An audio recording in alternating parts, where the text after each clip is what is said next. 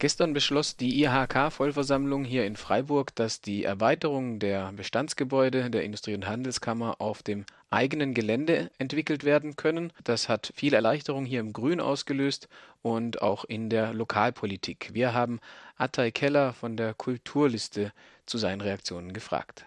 Also unserer Meinung nach bedeutet das einfach jetzt den Durchbruch und äh, äh, dass ähm, jetzt die Planungen für das Flurstück 277 zügigst beginnen können.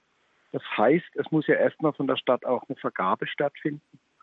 Diese Vergabe wird jetzt wohl vorbereitet und es wird dann wahrscheinlich so äh, sozusagen darauf rauslaufen, dass das Flurstück die Bedingungen auch erfüllen kann und dann werden die meiner Ansicht nach das äh, äh Gelände kriegen für ihr äh, genossenschaftliches Wohnen und auch für den Erhalt des Crashs. Das ist der nächste große Punkt, der ganz wichtig ist, dass das Crash damit dann auch erhalten werden kann. Und ähm, der dritte Punkt ist natürlich einfach äh, darüber, dass die IHK jetzt auf ihrem eigenen Gelände baut, ist natürlich auch die Bebauung der Faulerpalette vom Tisch. Das ist der dritte große Punkt. Also eigentlich kann man sagen, ähm, ja, eigentlich ein guter Tag für die Planung im Grün. Und die nächsten Schritte, Sie meinen jetzt, die Verwaltung muss erstmal anfangen zu planen. Das heißt, der ja. Gemeinderat wird sich erstmal nicht damit beschäftigen, sondern wartet sozusagen auf eine Vorlage der Verwaltung? Würde ich so sehen im Moment. Äh, der wird jetzt einfach, ähm, ja, an der Vergabe wird gearbeitet. Inwiefern wir dann damit nochmal beschäftigt werden, der Bauausschuss sicher.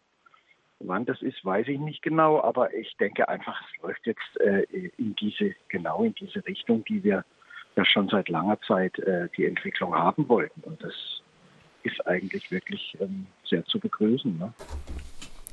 Die Initiative, von der er spricht, ist die äh, Mitsoll-Syndikatsinitiative Flurstück 277, 277, die dort eben eine Erhalt des Crashs plant und äh, unter anderem auch Wohnbebauung und Kleingewerbe. Simon, dein Kommentar zu diesen neuen Entwicklungen? Ähm, ja, ich kann mich Attacker da eigentlich voll und ganz anschließen.